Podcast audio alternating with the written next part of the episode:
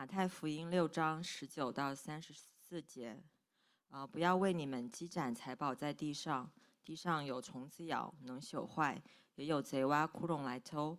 只要积攒财宝在天上，天上没有虫子咬，不能朽坏，也没有贼挖窟窿来偷。因为你们的财宝在哪里，你们的心也在那里。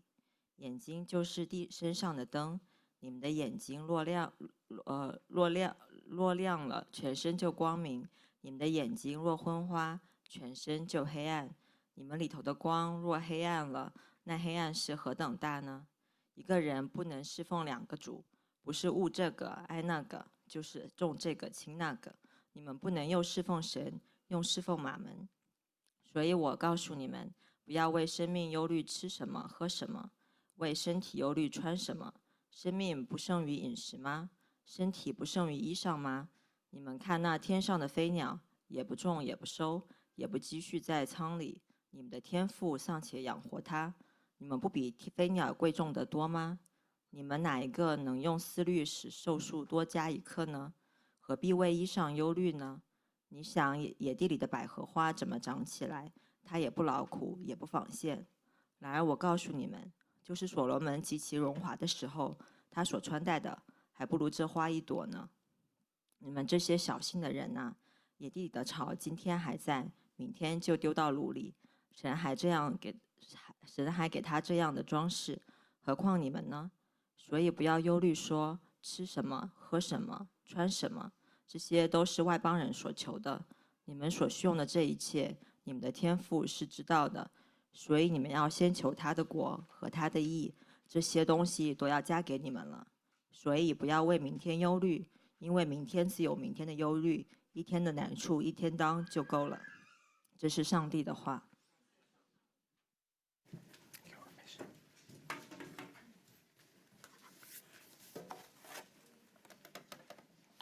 好，大家早上好。刚才读的经文大家听到了，对吗？最后一段，所以不要忧虑，说吃什么、喝什么、穿什么，这些这些都是外邦人所求的。呃，一个多月前的一场婚礼上面，我就 Q 到了这段经文，告诉新郎新娘们，呃，这不是外邦人所求的，这是新郎和新娘所求的，因为新郎新娘们最关心的，就是吃什么、喝什么、穿什么。呃，在他们的婚宴上，他们一直在想说，给大家吃什么，一桌，可能哈一千和一千八之间就差一只龙虾，对吧？但是呢，乘以二十桌就不是一个小数目。所以到底给大家吃什么？每周的饮料能不能统一？有的弟兄喜欢喝啤酒，有的长辈要喝茅台，有些的公司的小伙伴们就说，呃，碳酸饮料还是不要。你是可以配每一桌一杯碳酸饮料的，但是你没法配每一桌一瓶茅台，尤其是碰到手欠的，打开了也不喝。所以到底给大家喝什么？那婚礼上还有一个问题就是穿什么？新娘当天要换几套衣服，新郎要不要配上？伴郎呢？伴娘呢？要不要和老家的亲戚说一下？说你们还是要穿的得体一些，正式一点，因为这毕竟是我的婚礼。突然之间，好像婚礼这件事情比婚姻变得更加的重要，于是新人就开始忧虑。所以，到底什么导致了我们的忧虑？是因为我们把那些本不本不重要的东西放在了重要的位置。在座各位，你不需要经历婚礼。一样可以经历吃什么、喝什么、穿什么的忧虑。就像每天早上你起来的时候，会想说：“我今天穿什么？”姐妹们总觉得自己想要穿的鞋下一季才出，我就会纠结纠结说：上周的领带到底跟今天有没有一样？然后我们不断的问这些事情之后，突然想说：今天到底要做什么来着？因为我们把不重要的事情放在了重要的位置上。到了中午就是灵魂拷问的时候，吃什么？吃什么以及和谁吃，这两个命题是有关联性的。你需要问自己，好好考量一下，你公司里面那些朋友们，你们友谊撑得住撑不住排队的时间？你的钱包能不能满足老板的餐标？你的社交能力会不会终于让你后悔了，蛮好从家里面带饭来的呢？但是你想了这么多，刷了一会儿大众点评，发现饭点也过了，同事也走了，然后就开始忧虑喝什么，因为下午到了，到底是奶茶还是咖啡？几分甜？要不要帮隔壁买一杯？结婚、办婚礼这种大决定，和买奶茶加不加糖这些小决定，都带带给我们忧虑。不是因为这些决定，而是因为我们天生是忧虑的人。如果你在小事上面忧虑，一定会在大事上面忧虑，因为我们总是把心放错了地方，把那些无关紧要的事情放在了至关重要的位置上。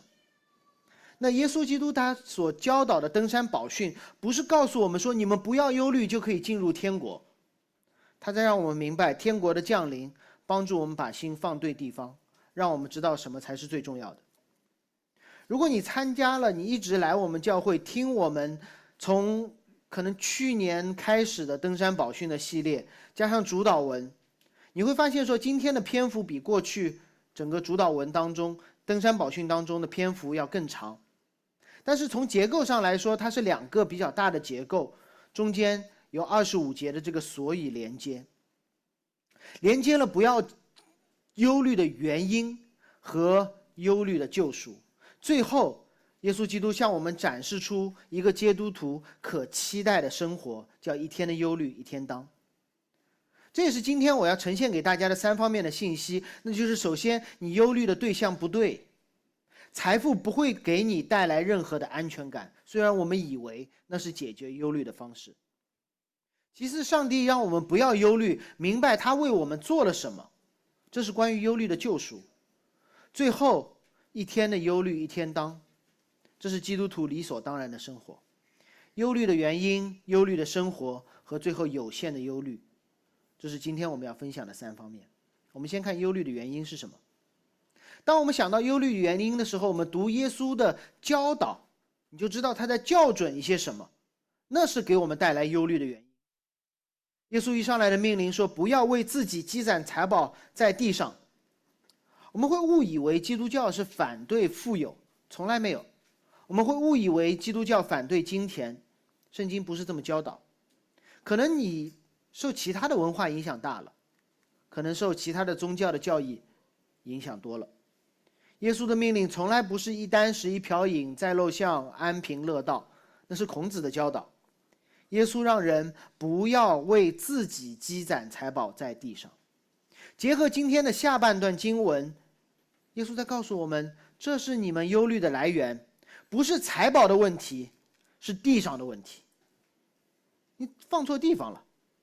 当你把财宝认为是我的，并且把它放在地上，基本上你的忧虑就来了，因为地上有虫子咬，会被朽坏，会有盗贼来挖窟窿偷，所以你把你的财宝放在了一个可能被朽坏的地方的时候，那你的忧虑就来了。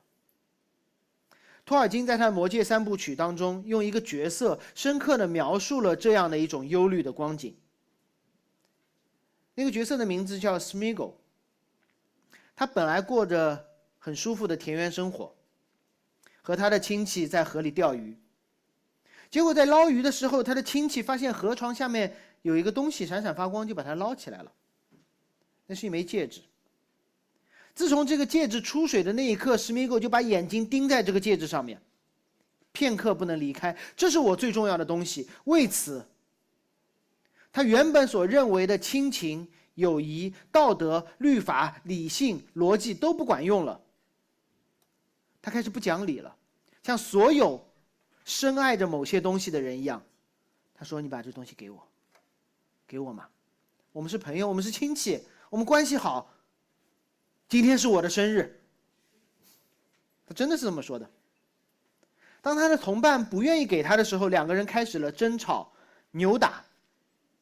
最后在扭打当中，史密狗杀死了他的同伴，获得了那枚被称为至尊魔戒的戒指，并且拿着这个戒指，对他说：“你知道什么吗？”“Yeah, my precious。”他说：“这是我的宝贝，这是我的。”这是我的挚爱，他每天都这么说。他说：“这变成了这地上的这个戒指，变成了他心目当中最重要的东西。”结果呢，他的宝贝，他的挚爱，他认为最重要的东西，就是他愿意为之放弃自己一切人性、朋友、友谊、逻辑、理性、常识的东西，把他怎么了？如果你没有看过《魔戒》，我为你普及一下。至尊魔戒有许多许多的能力和功能，但是对于初级用户来说，它只有两个显著的功能。第一个是让你隐身，隐身就是说让你看到所有你看不应该看到的东西，甚至可以拿到你不应该拥有的东西。第二个是让你长寿，你可以活得比普通人久，可以活得很久，不见老。所以你知道吗？这几乎就是今天我们每一个人的梦想。就是通过非常手段，比大多数人活得好，比大多数人活得久。史密狗用了隐身的能力，体会了上帝的视角，他看到了他不该看到的东西，知道了许多不为人知的秘密。他还可以偷盗，他获得了许多他本不应该拥有的财富，超过常人。但是问题来了，他不能一直隐身啊。为什么知道吗？因为活得好、活得久不是目的，让别人看到才是目的。你拥有很多很多的财富不会让你喜乐的，让你朋友看到，哇，好多，才会让你觉得喜乐。所以，于是他有一天他就摘下了魔戒，确保人们人们可以看到他的富有，他的长寿。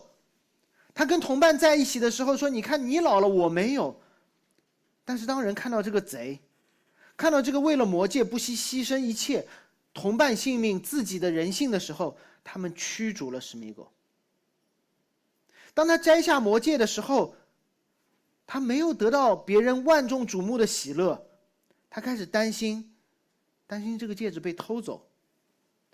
所以你看到这个当中，他把一个魔戒放在最重要的地步的时候，发生的这个奇怪的画面嘛，这个宝贝让他能够拥有它，却不能使用它。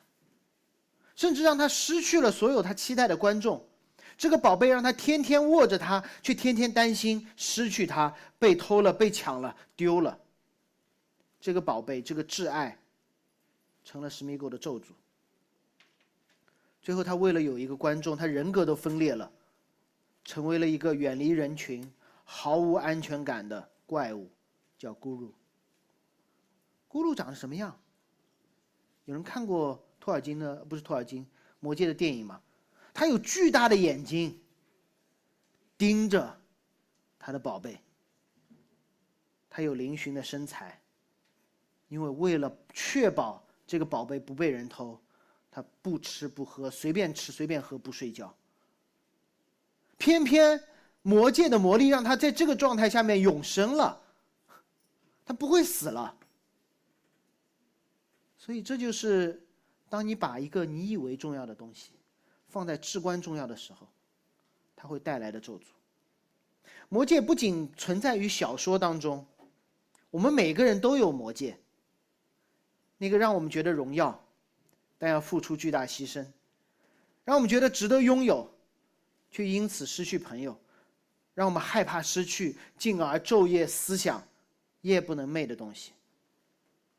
我曾经记得，当我第买第一辆车的时候，开回家，突然晚上惊醒，突然晚上惊醒，怎么办？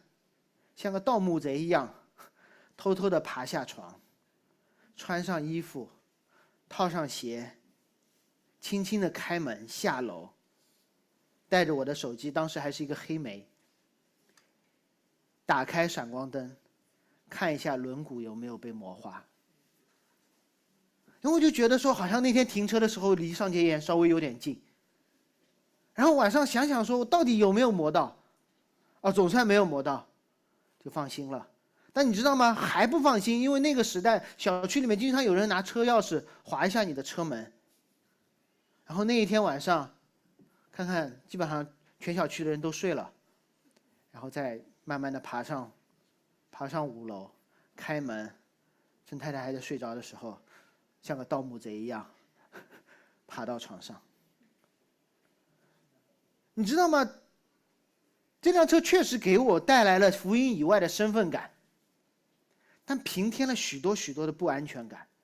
你以为你使用了财富，但其实你成为了你财富的奴隶。奴隶主未必是在地位上凌驾之上的东西。奴隶主是你昼思夜想、影响你每一个决定的东西。你以为你是你车的主人，不，车是你的主人。当法老在埃及昼思夜想以色列人会不会造反的时候，法老成为了以色列的奴隶，因为他们的一举一动，他们每生一个孩子都会让法老夜不能寐。亚哈水鲁王旧约当中的一个王，他让他老婆过来给大家看看，他老婆说不干。然后于是这个王昼思夜想，这个老婆会不会听他的话？于是波斯的君王成为了他妻子的奴隶。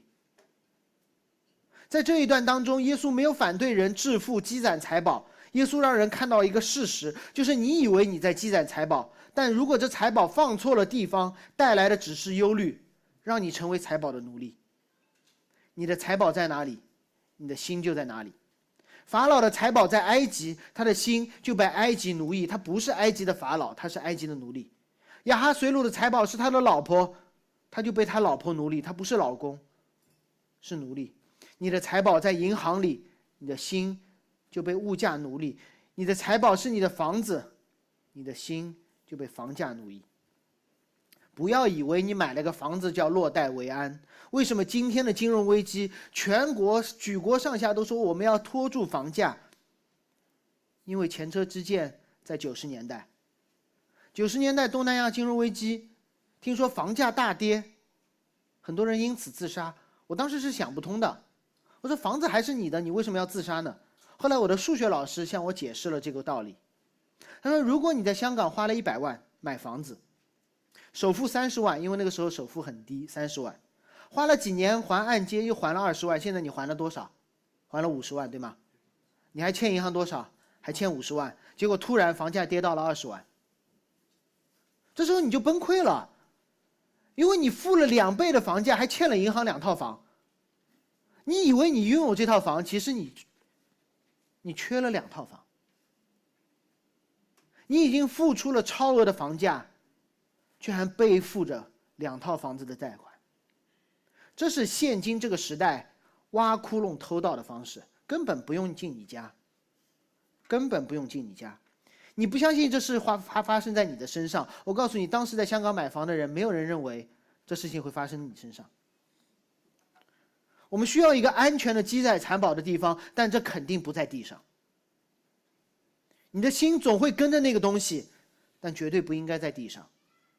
耶稣说：“在天上。”晚一些我们再解释这个概念。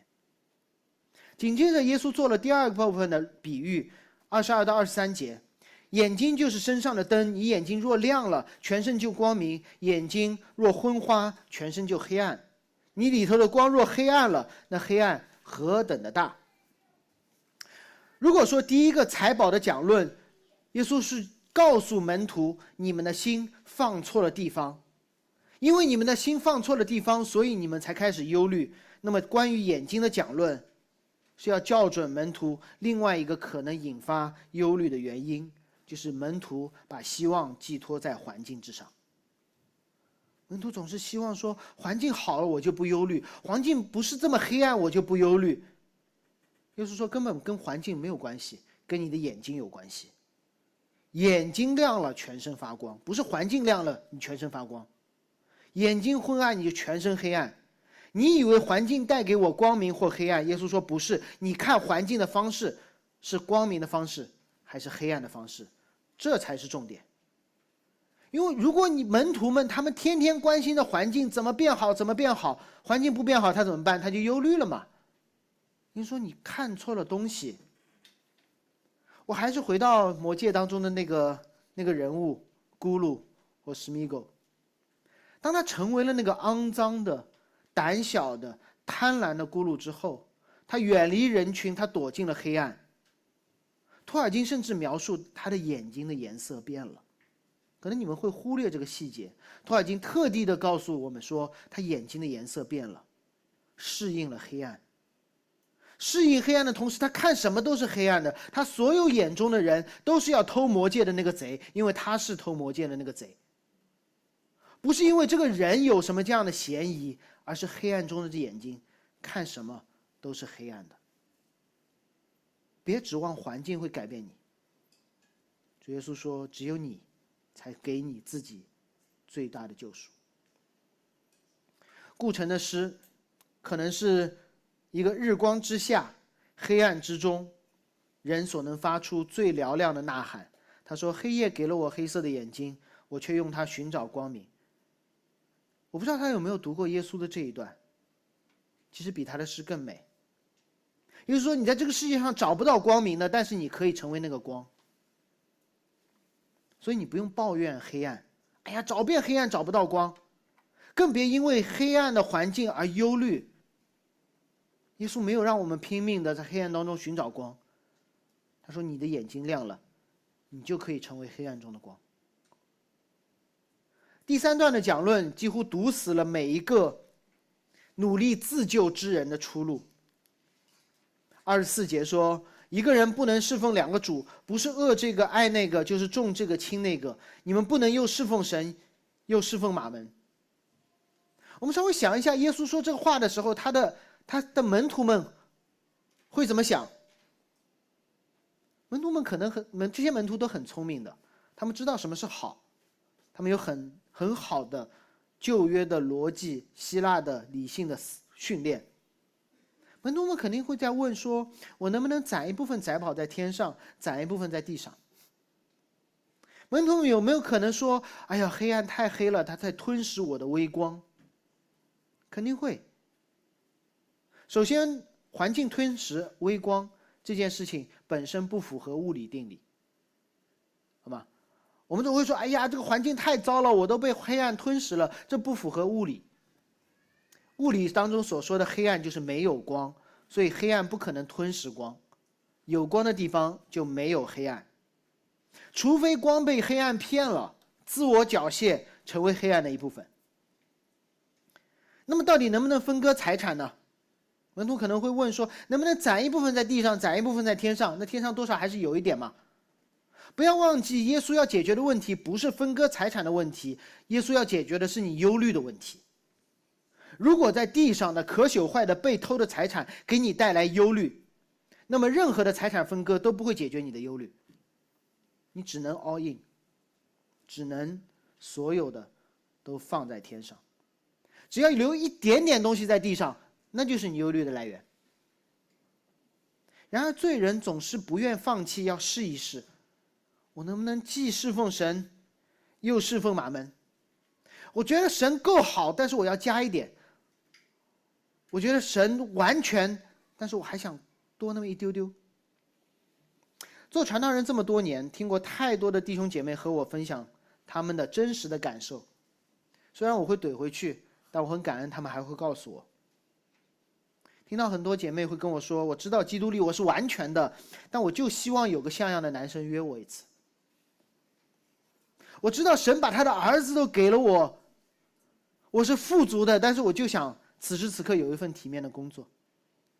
我知道除了我以外不可有别生，除了他以外不可有别生。但就这一次，这一次我看一下明年的运，算一个小命。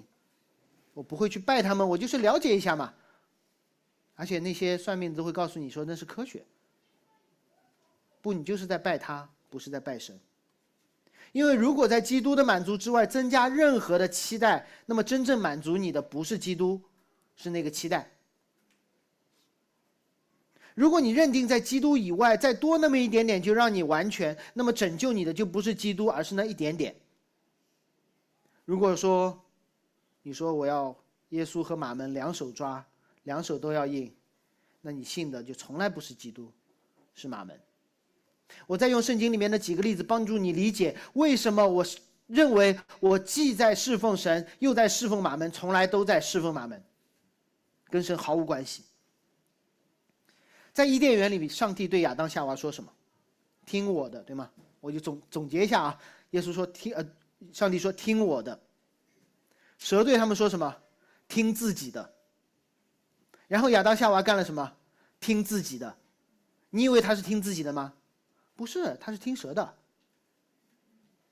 在西奈山下，上帝对以色列人说什么？除了我以外，你们不可有别神。而他们熟知的埃及文化深入人心，是说所有神都可以，包括耶和华。于是以色列人雕了一个埃及的公牛、金牛，称他为耶和华。你觉得他是听了上帝的耶和华，还同时听了埃及的，还是他们听了埃及的？他们只听埃及的，他们只听埃及的。这里是马门，也就是财力的意思，是这个世界的商业文化会告诉我们说，你可以周日去教会敬拜神，周一到周五敬拜马门。耶和华说，你不可能又侍奉神又侍奉马门，然后呢？哇，我们可厉害了！我们不仅一天去教会，我们星期六还来培训，我们星期三或星期四还参加小组。我一周三天在神那里，四天在敬拜马门，不是你天天在敬拜马门，你只听马门的，从来没有听过神。当神对你说，你不能又侍奉神又侍奉马门的时候，神并不是在说一个命令，你遵守了就可以进天国。神在告诉我们，我们一个已经与他建立的关系，一个让你可以摆脱世界上最强有力的奴隶主，也就是马门金钱的一个关系。这样的关系将是这是将会是这世界上最亲密、最持久、最重要、最稳固的关系。这样的关系不能三心二意。我举过这个例子，我想再举，因为上帝。在造人之后，他首先设立的婚姻，帮助我们理解和神的关系是怎样的。当耶和华对我们说“除了我以外，不可有别神”的时候，当耶稣对我们说“你们不可同时侍奉神，还侍奉马门”的时候，他讲的不是戒律，他讲的是你要知道我和你是什么关系。如果在婚礼之后，新娘对新郎说：“今天我们结婚了。”从今起，除了我以外，不可以有别的女人。你觉得这是条戒律，还是宣告我们进入了一个特殊的、彻底排他的关系？这是一个彻底排他的关系，这世界上两个人所能拥有最紧密的关系。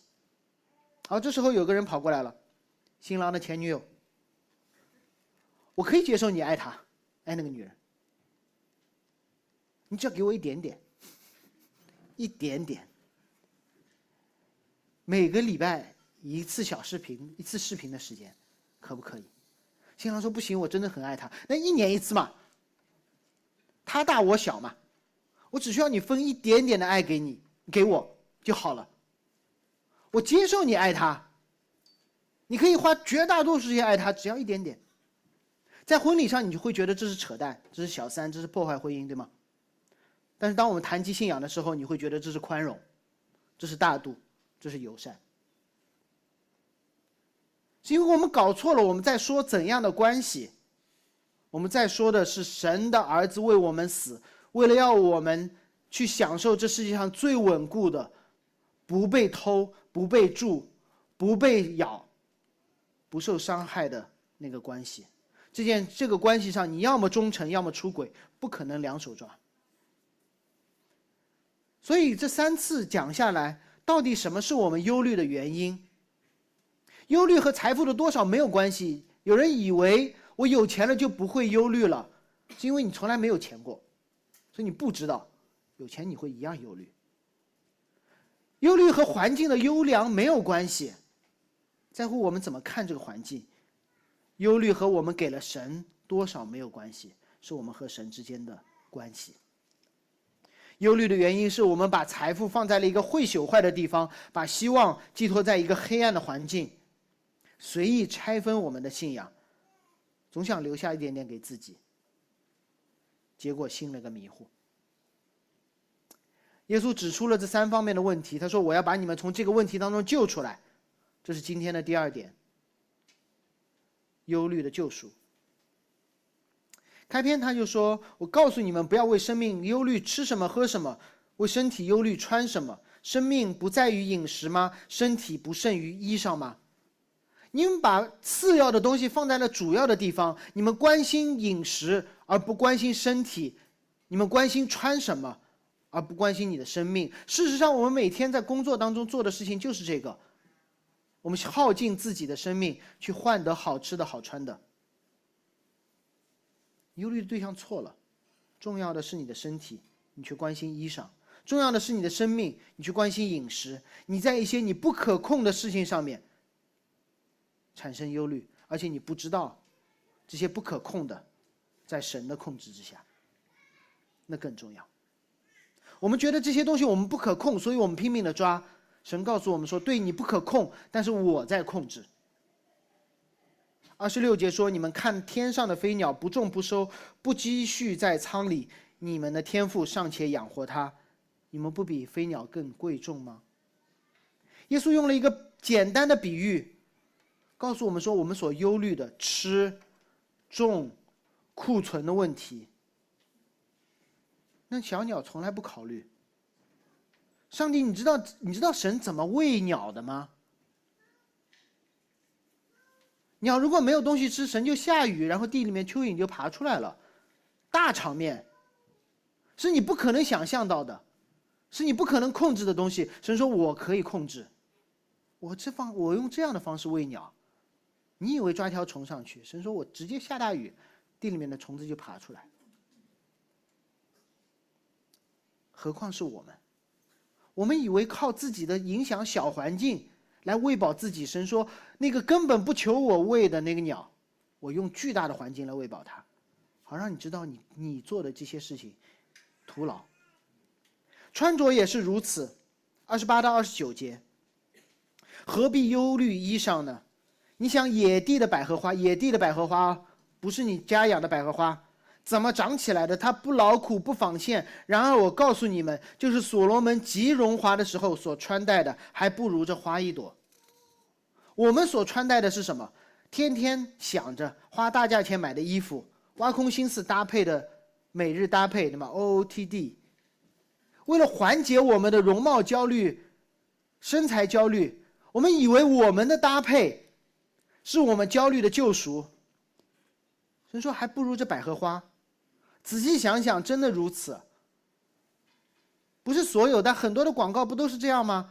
我们这些人挖空心思，终于让自己的身面料剪裁搭配有一种什么感觉？回归自然的感觉。我们的焦虑是在于，我们希望超自然，我们要和自然对抗。我们希望超自然，然后我们就焦虑了。然而，自然界的百合花从来没有为自己不够自然焦虑，因为它就是自然。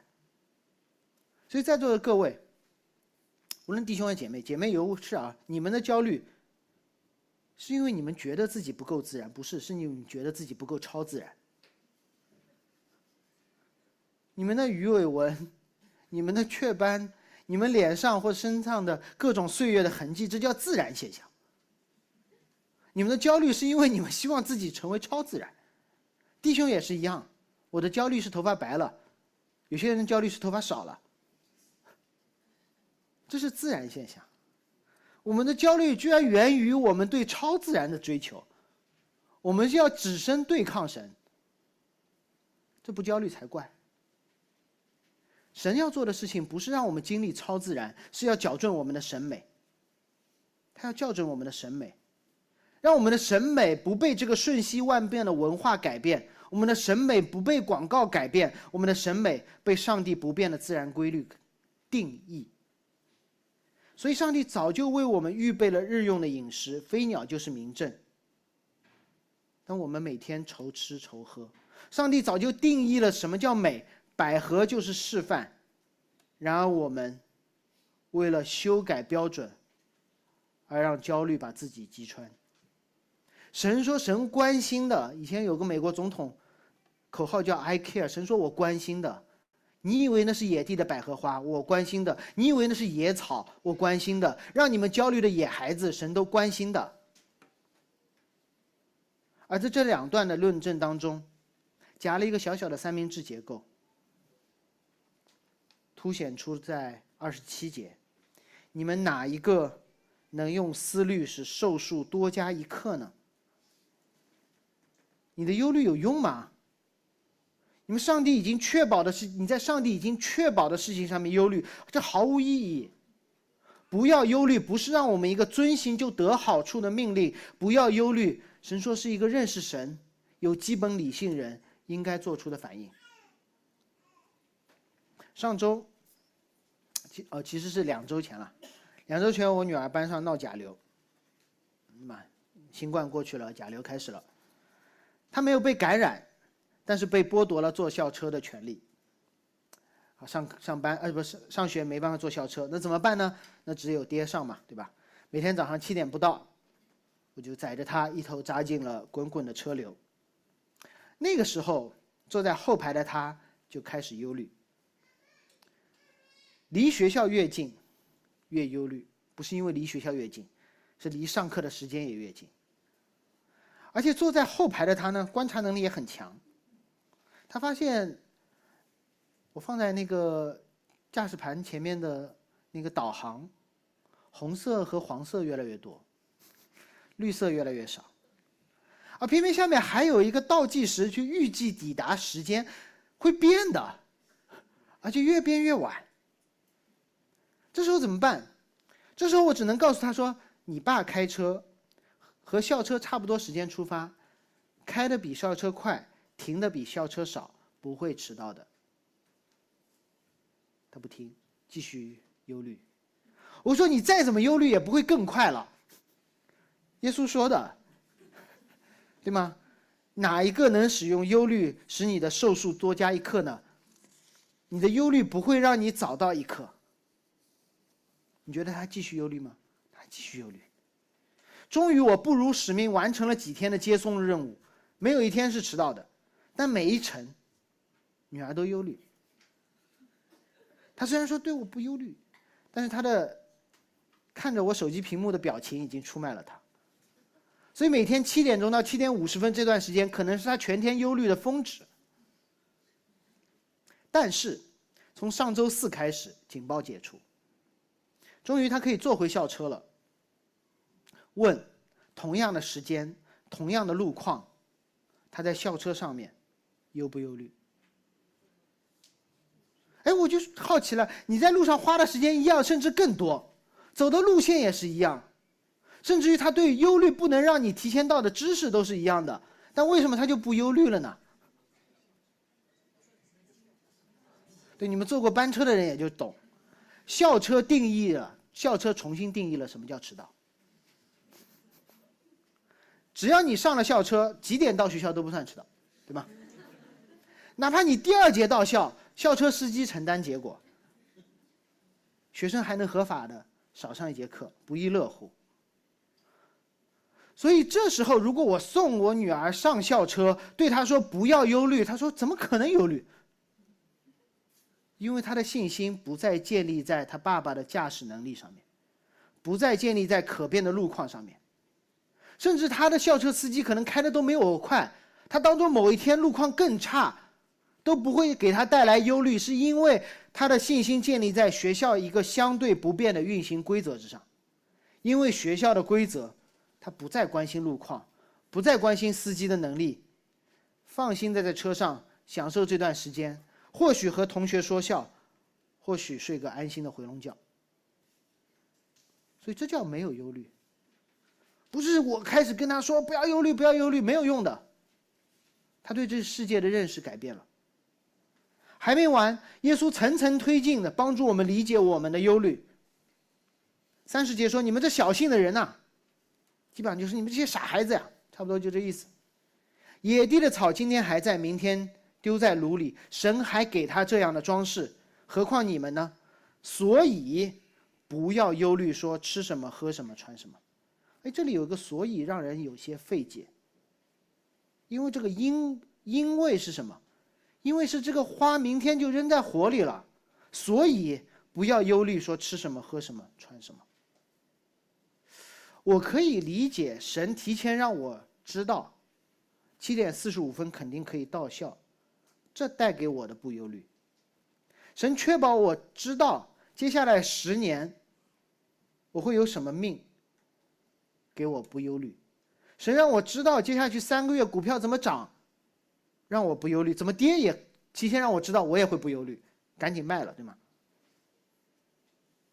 但是为什么神说，哪怕明天就没了，你也可以不忧虑？刚才我们所想象的，我对将来的预知带来今天的不忧虑，很像旧约当中的一个君王，那是一个反面人物，叫西西家。当他问以赛亚先知说：“我将来会怎样？”以赛亚先知告诉他说：“你的儿子会被掳，会变成太监。”结果这一刻，西西家居然不忧虑了。他说：“太好了，有生之年国中太平。被掳的是我儿子，做太监的是我儿子，没有的是我孙子。反正我挺好的。”我们对不忧虑的理解，好像是跟西西家一样，是对将来的预知。而耶稣让我们产生不忧虑的原因，是说我告诉你谁掌管明天。你不需要知道将来，但你需要知道将来在谁手里。神不会因为明天就丢在炉里烧了，就不装饰今天的野草。神说这两件事情我都做，什么时候丢在炉里，以及今天给你最美的装饰，这都是神做的。他说何况我们呢？何况我们当耶稣明天再来。明天就来，我们今天的供应一定是够的，哪怕没有明天，今天的供应也是美的。我们对将来的预期影响我们此刻的忧虑。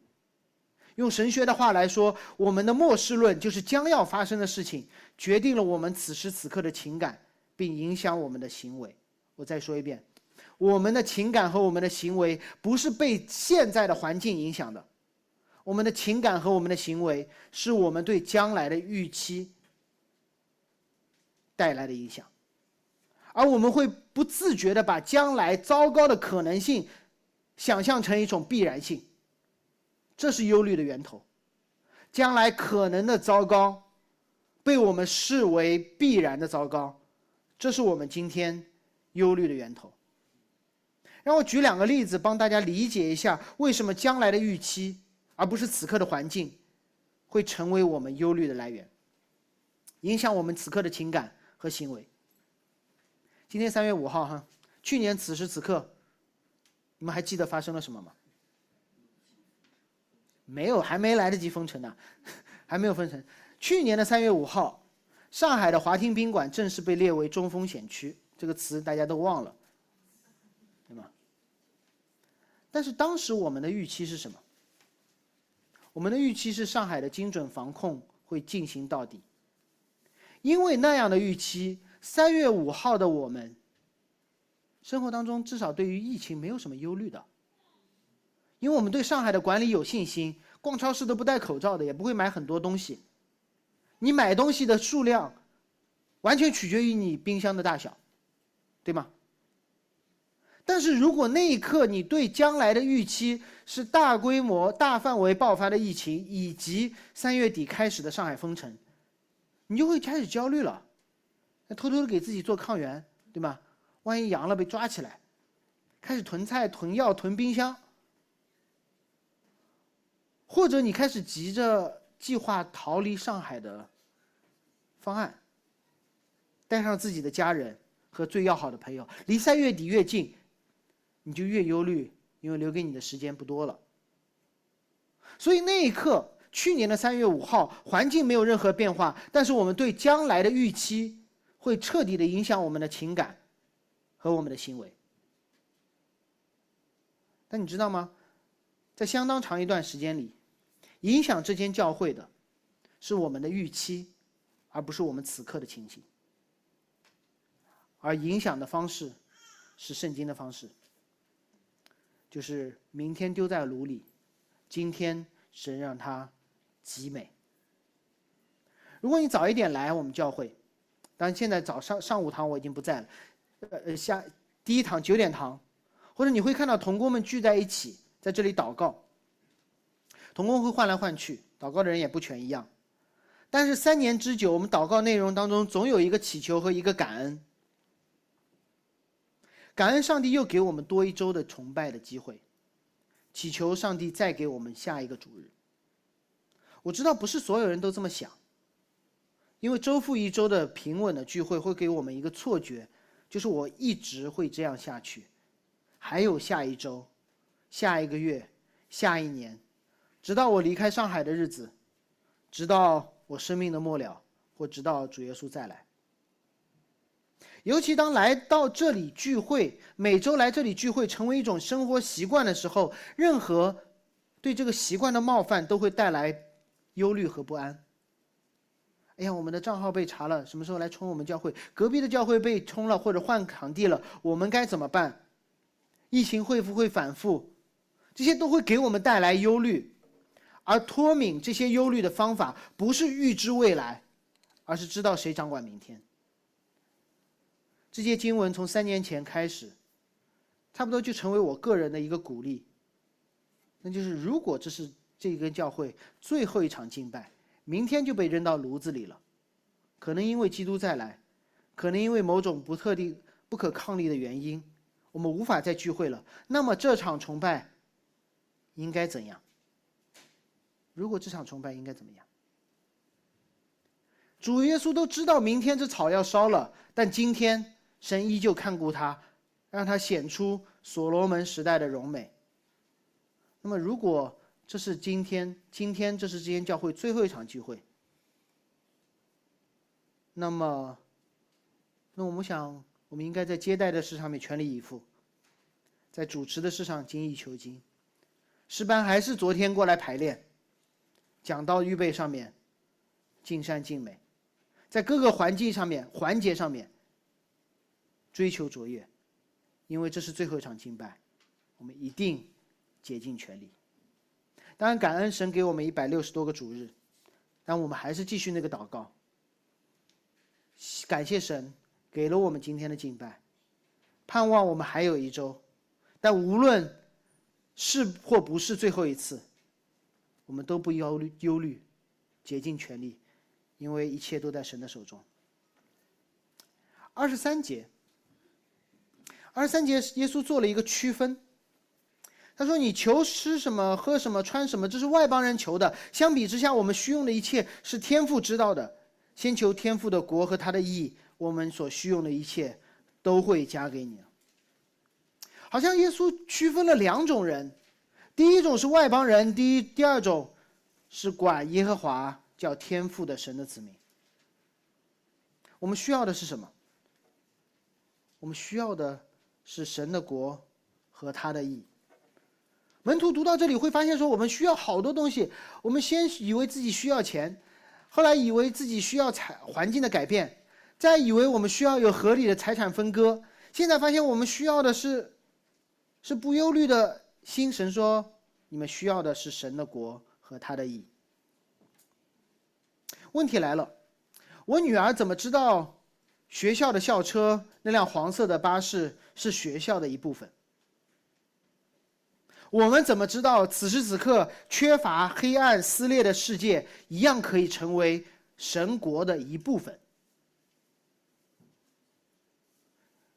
我现在在地方叫魔都，你为什么把它叫天赋世界？因为我们此刻缺乏，此刻缺乏。什么叫此刻缺乏？然后举一个例子，你就可以明白。很多人都拼过图，对吗？如果有一块小拼图上面有个口，你会觉得它缺了什么？它缺了什么？我们总希望用各种各样的东西去填。我们会说是不是财富？哦，是不是环境的变好？哦，是不是我对我财产的分割、时间的分配？然后，当你把另外一块拼图拼上来的时候，你发现了一个问题：我不是缺这里，我需要属于一个更大的图景。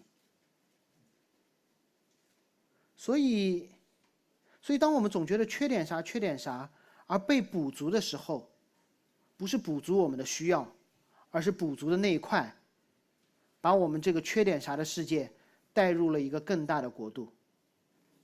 当门徒听到这一切的教导的时候，他们觉得说好有道理，做起来真的很难。我们如何面对此刻真实的缺乏呢？我知道我不是缺乏更多的财富，我不是缺乏光亮的环境，我不是缺乏分配财产的能力，我缺乏的是我成为这个人。我缺乏的是那个愿意为天上的财宝而舍弃地上，缺乏的是那个哪怕黑暗也愿发光，缺乏的是对上帝侍奉到底的那个心智。直到他们看到了耶稣，直到他们看到耶稣的时候，他们知道说，他不是来补足我们的不足，他进入了我们的不足，把我们带到一个更大的国度。主耶稣不仅拥有地上的一切的财富，他地上的万有都是接着他所造的。然而他在十字架上放弃了一切，连遮羞布都没有了。他经历了他自己所说的，在地上积攒零财富，全都积攒在天上。他来到了一个至暗的世界。他说：“光要进入黑暗，黑暗拒绝光，但光还依旧中心，没有成为黑暗的一部分。”看似被黑暗吞噬，但三日后的复活，在宣告这世界上最黑的黑暗就是死亡，无法拘禁他。在耶稣的一生之中，他听到了太多的建议：你可以侍奉神，但是你还可以把石头变成饼，喂饱自己；你是神的儿子，但是你可以从山上、从殿顶上跳下来，给大家显个神迹，博点眼球。撒旦对他说：“跪我嘛，就跪一下。”就跪一下。不仅在旷野，上周我们看到十字架上，当人开始对他说：“你可以救自己，你可以走下来啊。”他不是不能，但这一切对他有好处的事，会有损于他对神的崇侍奉，因为既这又那的道路不是神的道路，所以我们做不到的那一块，耶稣替我们做到了。我们认为不可完成的任务，他成为了完全。耶稣不仅补足了我们的不足，还把我们带到了一个更大的画面当中。这就是我们知道，此刻所有的缺乏依旧可以是神国的世界。就像我知道那辆黄色的轿校车上面写着某某某学校的名字，我就知道它是那个学校的一部分。那对于今天的我们，该怎么看待忧虑呢？最后，今天的应用。好像我们知道，基督再来的时候会没有眼泪，没有死亡，没有悲哀，没有哀嚎，没有疼痛。那现在呢？耶稣告诉我们一个坏消息：还会有忧虑的，还会有的。就像昨天，我可能还会忧虑，讲到不尽如人意怎么办？圣灵没有配合我的解经怎么办？大家的反馈在计划之外怎么办？但是当我读到这里之后，突然意识到，说这是明天的忧虑。这是昨天的我在忧虑今天的东西，这叫明天的忧虑。神说的是一天的忧虑一天当，今天你该忧虑的，也就是星期六我该忧虑的是圣经文有没有摸透，有没有想到一些好的例证帮助大家理解其中的意思。这是我该忧虑的东西，而且神说这是有限的忧虑。当我们看到无限的忧虑、无限的可能、无限的坏的可能的时候，我们就放弃了。但是有限的忧虑让我们知道，我们应该去找谁？我们应该如何的忠心？这是耶稣在最后告诉我们的：为有限的忧虑而忧虑，因当天的忧虑而全力以赴的忠心，不要为明天忧虑。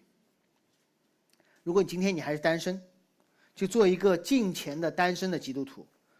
不要为明天有或没有的婚姻忧虑。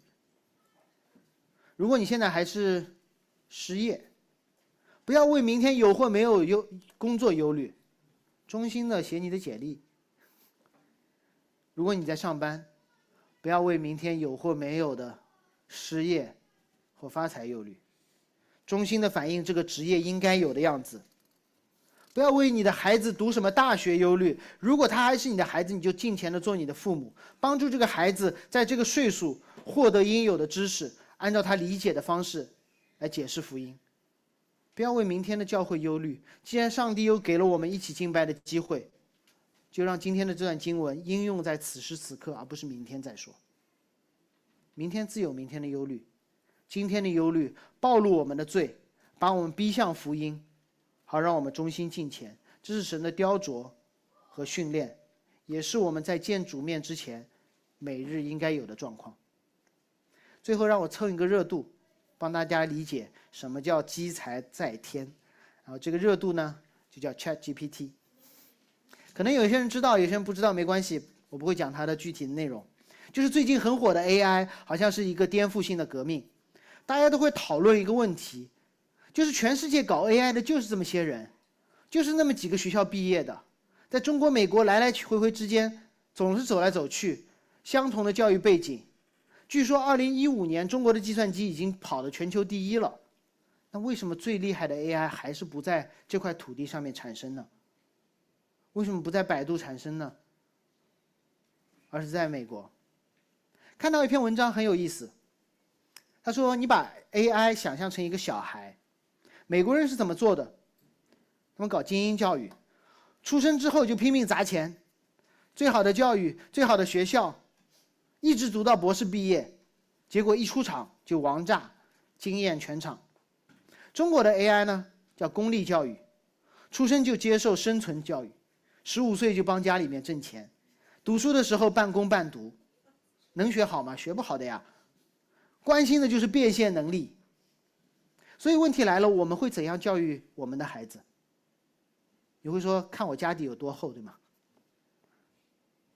但是主耶稣给了我们另外一个选择：你不是家长，你是孩子。你在天赋的家中，你愿意成为怎样的孩子？是在一个大富豪的家中，但是天天还在那里半工半读。想着自己的变现能力，把财宝积在眼前，